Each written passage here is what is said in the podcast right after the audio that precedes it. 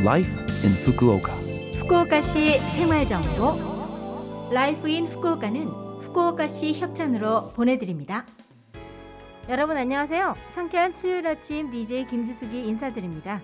라이프인 후쿠오카는 여러분이 후쿠오카시에서 쾌적하고 즐겁게 지내실 수 있도록 다양한 생활 정보와 여행 정보를 소개해 드립니다. 매주 수요일은 저 김지숙이 한국어를 담당합니다. 자, 그럼 오늘도 짧은 시간이지만 저와 함께 즐거운 시간 보내시기 바랍니다. 오늘 아침에는 스튜디오에 손님이 오셨습니다. 정승훈 님이십니다. 안녕하세요. 네, 안녕하세요. 반갑습니다. 지금 현, 현재 후쿠오카에서 거주하고 있는 네. 정승훈이라고 합니다. 네. 잘 부탁드립니다. 잘 부탁드립니다.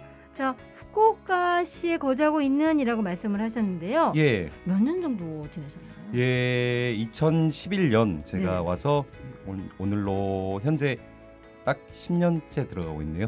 저 10주년 후쿠오카 거주 10주년. 아, 예, 맞습니다. 오. 지금 벌써 이제 두 자릿수로 왔습니다. 오, 축하드립니다. 예. 아, 예, 감사합니다. 뭔가 그 10, 네. 20 이러면 기분이 좋잖아요. 아, 예. 그런데 10년이나 늙었구나라는 거죠. 아. 아, 아니, 뭐 네. 10대에 오셔서 20대 되신 거 아니고?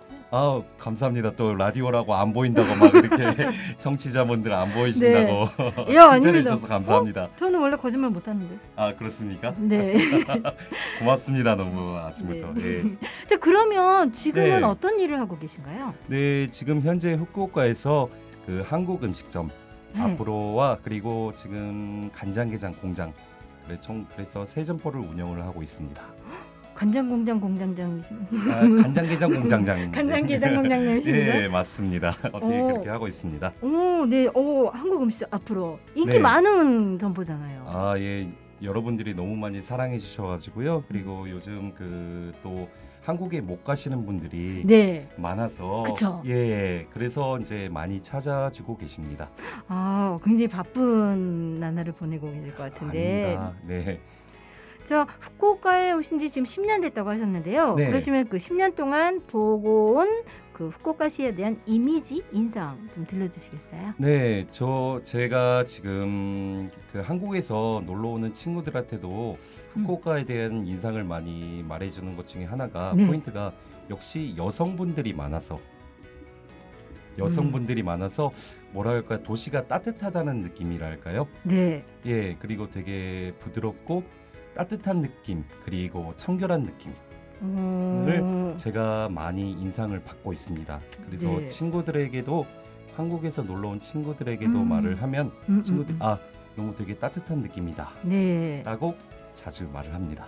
아 맞아요. 네. 후쿠오카시가 좀 여성분들이 많은 편이죠. 예, 그래서 너무 좋습니다. 아 그거는 남성분의 그 시점에서 보시는 거고. 네, 어. 그래서 좋습니다. 아 알겠습니다. 근데 저도 네. 이제 항상 느끼는 건데 다른 도시에 비해서 후쿠오카가 굉장히 밝다라는 예, 그 느낌이 뭐, 들거든요. 그리고 여성분들 특히 패션 감각이나 음. 뭐 이런 것들이 너무 뛰어나신 것 같습니다. 확실히. 아 그렇군요. 예. 저는 후쿠오카 남성분들이 훈남이 많아서 그런 줄 알았는데 아니었군요. 예, 여성분들이 음. 네. 많아서 역시 여성분들이 서로 뭐 공부를 하거나 음, 뭐 서로 간에 이제 패션을 보면서 네. 그래서 점점 레벨이 높아지는 게 아닐까 음, 하고 제가 감히 그냥 혼자서 판단합니다. 어 하지만 이 예. 정확한 판단인 것 같은데요.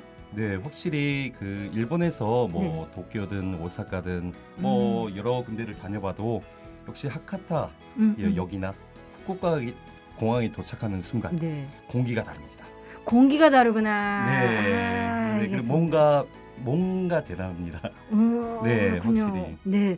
저 그러시면 이렇게 후쿠오카에 와서 생활하시면서 문화적 차이로 당황하시거나 또 놀라신 적 있으신가요? 그런 에피소드 들려주시겠습니까? 예, 지금 제가 하는 업종이 네. 음식점이다 보니까 예. 예, 이제 여러 가지 그런 이제 밥을 먹거나 음. 술을 마시거나 하는 문화에서 좀 깜짝 놀란 게 네. 예를 들면 이제 처음 들었을 때 나베 이제 네. 찌개 요리 같은 게 그 뜨거운 게 나오지 않습니까? 네네. 한국 같으면은 이제 예를 들면은 이제 여성분들을 좀 약간 뜨거우니까 조심해야 되니까 음. 일본 말로 그 오요미 오요메 리마이너 스메사 음. 예, 그러니까 이제 그거를 조심해야 되니까 이제 네. 남자들이 다 하지 않습니까? 네. 네네네. 그런데 이제 여기 제가 일본에서 그 음식점에서 보면 그런 것들을 여성분들이 음. 음. 예, 여성분들이 이게 뭐랄까요, 이제 되게 그 관습 문화라고 해야 될까요? 네, 네, 네, 네. 여성분들이 하는 거 보고 깜짝 놀랐습니다. 음. 남성분들이 가만히 계시고. 네, 네. 예. 어, 나는 한국에서 내가 다 했는데 예, 뭐, 예, 그러니까, 그런 생각 드셨어요? 예, 그래서 이제 일본 분하고 같이 식사를 할 때 이제 그거를 받으니까 제가 너무 송구스럽습니다. 아, 예. 적응이 안 되시는구나. 예, 예, 어떻게 해야 돼? 어떻게 해야 돼? 음, 이렇게. 음, 음. 어, 내가 이렇게 앉아 있어도 돼? 아. 어, 가만히. 어, 내가 해야 되는 일 아니야? 네, 네. 예, 네. 그런 점이 좀 문화 충격이어야 될까요? 음. 네, 좀 약간 그런 부분을 좀 느끼고 그리고 또 이제 술 같은 경우도 먹을 때 음.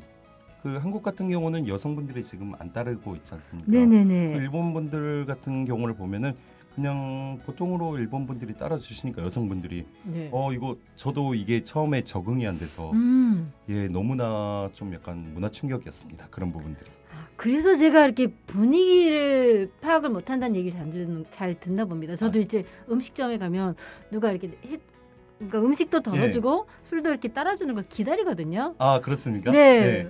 오늘 아 그래서 제가 이제 그런 눈총을 많이 받았구나. 아닙니다. 지숙 씨 같은 경우는 그냥 가만히 계셔도 됩니다. 아 왜 그러십니까? 네. 예. 음. 그러니까 그런 부분이 좀 상당히 한국과 좀 다른 부분이라고 할까요? 네. 예, 그런 문화적 차이를 좀 느끼고 있습니다. 음, 어, 네, 좋은 말씀 감사합니다. 자, 그러면 청취자 여러분들께 메시지 부탁드려 드릴까요? 네, 지금 코시국이라고 하죠. 그 코로나 시국에 여러분들 너무 많이 좀 어려운 나날들 그리고 좀 불편한 나날들 보내고 계실 것 같은데요. 우리 이제 조금씩 저는 그 긴 터널에 음. 조금씩 끝에 빛이 보인다고 생각합니다. 네, 우리 같이 화이팅하면서 항상 건강 관리하면서 살아가면 좋겠습니다. 그리고 한국 음식 생각날 때는 앞으로입니다. 반드시 찾아주세요. 감사합니다. 자, 오늘 초대 손님 정수우님 네, 트와이스의 땡신 더 나이트 어웨이 부탁드립니다. 네, 오늘 스튜디오 찾아주셔서 감사합니다. 네, 감사합니다.